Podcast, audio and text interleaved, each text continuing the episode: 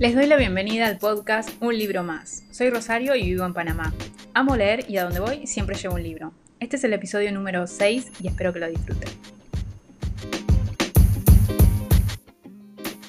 Hoy les traigo un libro que se puede considerar ciencia ficción, aunque es un libro de literatura contemporánea. Lo que pasa es que sí tiene elementos de ciencia ficción porque el personaje principal es alguien que llega desde otro planeta al planeta Tierra. El libro en cuestión es Los humanos de Matt Haig. Matt Haig es un autor que aparece mucho porque escribe libros que tienen que ver con temas de salud mental. Creo que él también atravesó una depresión. Entonces, él ha escrito muchos libros en relación a ese tema o que los personajes que atraviesan esas problemáticas. Y era un autor que yo había visto en Booktube mucho que decían que este libro Los humanos era muy gracioso, que te divertía, que del autor era quizás el mejor. Así que quería intentarlo y, bueno, lo leí y la verdad que a mí mucho no me gustó. Le di dos estrellas. No me pareció gracioso, no fue un libro que me, me deslumbró, o sea, sí tuvo sus momentos.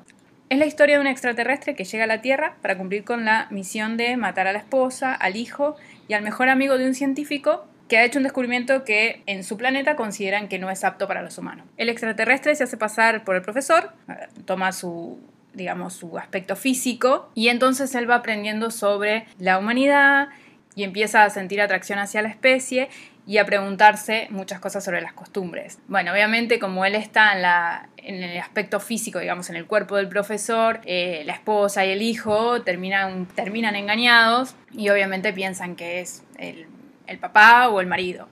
Y bueno, ahí van surgiendo cosas de la historia también del profesor, a medida que este extraterrestre va descubriendo cosas de los seres humanos. Y es como una reivindicación de la humanidad, que no todo es tan malo, que no todo es tan terrible, pero obviamente va, a medida que va descubriendo eh, las costumbres, va haciendo comentarios que nosotros los seres humanos ya damos por hecha porque no nos ponemos a pensar en ciertas cosas, porque es parte de nuestra vida, pero él lo ve desde otros ojos, que por ahí es lo interesante que hace el autor, ¿no? Se para desde otro lado entonces ve el mundo de manera diferente, ¿no? El libro está publicado por Editorial Roca en español y tiene un poquito más de 300 páginas, la verdad que no es muy largo, se lee muy rápido, es muy ágil, pero aún así a mí la verdad que es un libro que pasó sin pena eh, y sin gloria.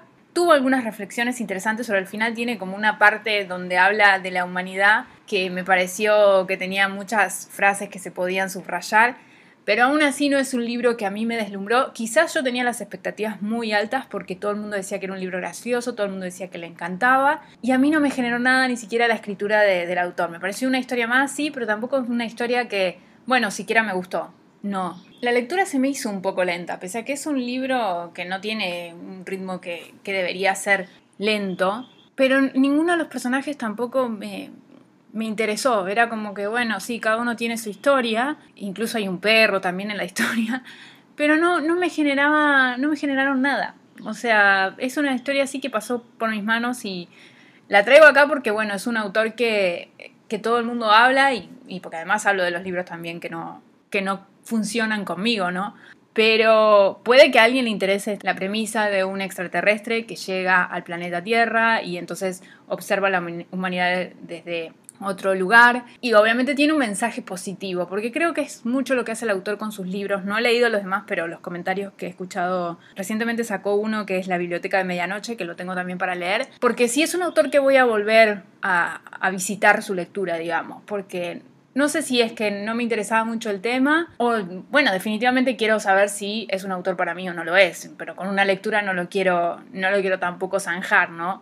Y además porque sus libros no son largos. Y quizás es eso lo que busco a veces en algunos libros, que sean, que me hagan pasar el rato, y que no tenga que estar tampoco profundizando demasiado ni analizando demasiado, que esté bastante masticado. Y siento que sí, que el tema está masticado, que es bastante obvio lo que quiere hacer el autor. No sé si es que yo no conecto con él porque también lo he visto en Twitter y a mí algunos de sus tweets como que no, no me terminan, no me termina de cerrar el autor. Eh, pero puede ser una cuestión totalmente personal. Entonces por ahí cuando fui a leer el libro era como que me encontraba ya sé, ya entiendo perfectamente lo que me, querés decir, que hay esperanza en la vida, que la vida no está mala, que los seres humanos somos buenos al final del día. No sé, que al final es como que nos tenemos que detener a apreciar las diferentes cosas, ¿no? Y de hacerlo de un modo simpático. Por supuesto que la historia después no, es simplemente, bueno, eh, él empieza a reflexionar y se empieza a encariñar con, con, la humanidad. Tiene muchas también cosas, resoluciones que se tienen que dar en la misma vida del profesor,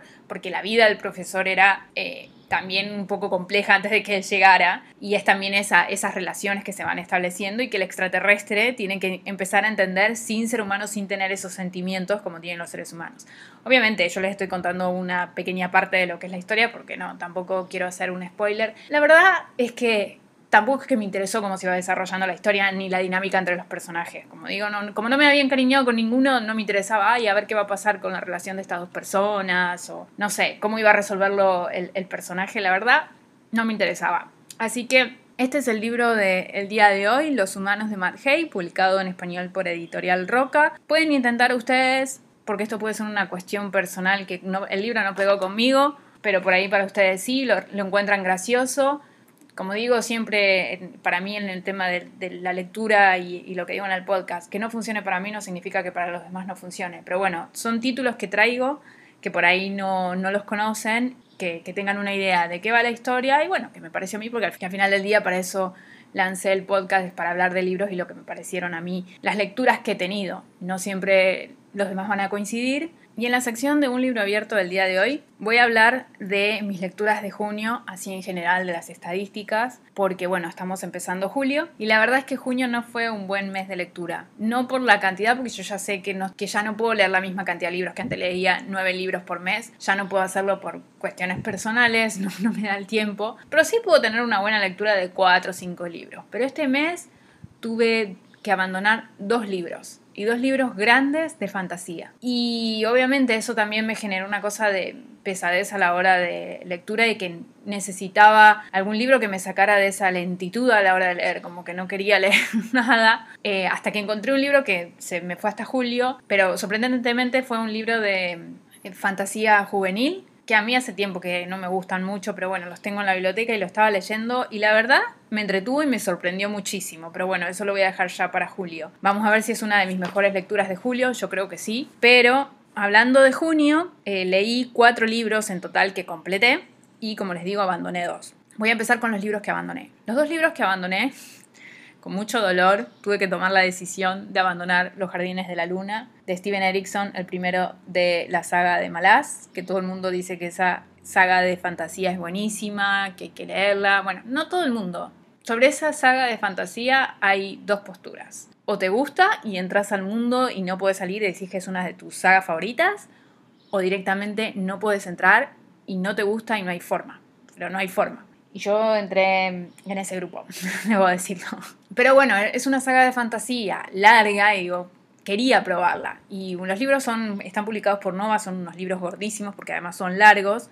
Y el primero tiene como 700 y pico de páginas. Y lo empecé a leer ya desde el prólogo que tiene como, bueno, no es el prólogo, es la nota del, del autor que tiene como una mm, reflexión de él y que dice, bueno, ¿te gusta o no te gusta? Me pareció un poco pretencioso y arrogante eh, en la forma en que él explica eh, acerca del libro. Como, bueno, ¿te gusta? Y si no te gusta, problema tuyo. Y, ok, sí, ya lo sé. Pero él también dice como, no, no tengo por qué explicarle todo al, al, lector, que eso es uno de los temas con los jardines de la luna. Es muy difícil entender qué está pasando te van tirando los personajes, te van tirando las historias, todo está ha pasado y no entendés a dónde estás parado, básicamente. Y eso es una de las cosas que todo el mundo dice. Ahora, también lo que se dice es que si vos continúas con la lectura, es como que encontrás una recompensa. Yo la verdad no me pude obligar. Llegué hasta la página 200 y pico y decía, pero es que no entiendo nada. Estaba ya leyendo sin entender. Era como que leía las palabras, pero no estaba interpretando lo que me decían las palabras. Y ya cuando estoy cayendo en eso, la verdad es que no puedo seguir. Y bueno, tomé la decisión que, bueno, que no era una saga para mí. Y está bien, hay gente que le encanta. Y bueno, y que además se anima a continuar y, tiene por ahí más conocimiento de fantasía de lo que yo tengo. Reconozco que mi conocimiento de fantasía no, no es tan vasto, sino que, bueno, sí, yo leí El Señor de los Anillos cuando era más chica y todo eso, pero yo me alejé mucho de la fantasía y recién ahora y empecé mucho con eh, fantasía juvenil, que además también me cansó, me cuesta un poco. Y quizás sí, no, no estoy, no tengo la educación eh, en el género de fantasía como para entender qué es lo que estaba pasando en Malaz. Pero bueno, hay gente que, también que tiene el conocimiento de fantasía y dicen que con ese libro no, no pudieron. Y yo me puse a ver los comentarios en Goodreads, a ver qué decía la gente, a ver si yo tenía que obligarme a continuar. Y el comentario era, bueno, si no te gusta, no te gusta. tampoco pasa nada. Y tampoco me iba a quedar trabada todo el mes con una lectura, si no me estaba gustando. Esa fue una de las lecturas. La otra que suspendí fue La espada de Yanara, que es el primero de las crónicas de Yanara de Terry Brooks, que también es fantasía. Y la razón por la que suspendí la lectura de ese libro, que también llegué como a la página 200 y pico y creo que son como 500, es que era una copia del Señor de los Anillos. El anillo era reemplazado por una espada. Hasta los personajes podías decir, bueno, este es tal personaje en El Señor de los Anillos. Este es, equivale a tal personaje en El Señor de los Anillos. Las escenas, hay una escena que me hizo acordar a la, escena cuando eh, se encuentran con. cuando Frodo se encuentra con Aragorn en El Señor de los Anillos. Todo eso, hasta la comunidad del anillo. Era una copia que también fui a ver a Goodreads a ver qué decía la gente, o digo, no puede ser que yo sea la única que lo está viendo, no, todo el mundo decía lo mismo. Muchos decían que en el segundo libro esto no sucedía, y dije, bueno, voy a continuar para ver si puedo seguir la historia y, y quizás el primer libro es nada más un fallo y un fallo para mí, ¿no? no digo que es un fallo para las demás personas, pero para mí en el sentido de la copia, que no, no me parecía, porque para mí El Señor de los Anillos es demasiado bueno como para tener que estar leyendo un libro que lo copia, ¿no? Hasta que en la lectura me encontré con un error en la edición en español que decía ambos dos oponentes. Y fue como que no pude. Un error de edición que no que al punto que yo dije, bueno, ¿seré que yo lo estoy viendo mal? Que, que, no, que se puede decir ambos dos. O sea, cuando ya llego al punto de dudar. No, obviamente googleé y ambos dos no se debe decir. Yo lo sabía.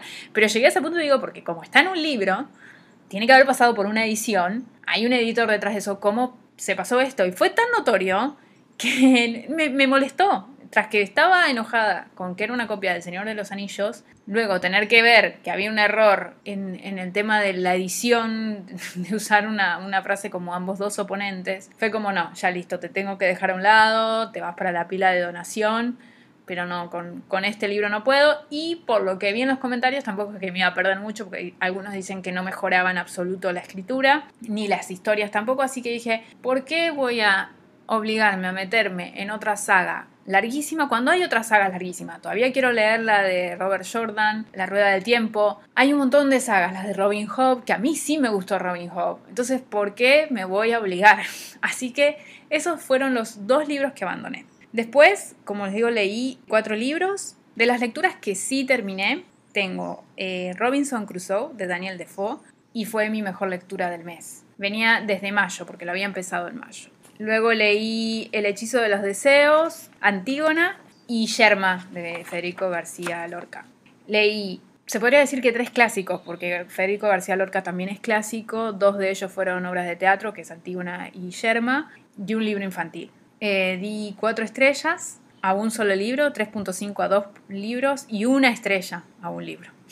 En total leí 1215 páginas. La verdad que no, no leí demasiado, cuatro libros nada más. Bueno, no, no compré ningún libro este mes por suerte y espero mantenerlo así por lo menos hasta final de, hasta final de año.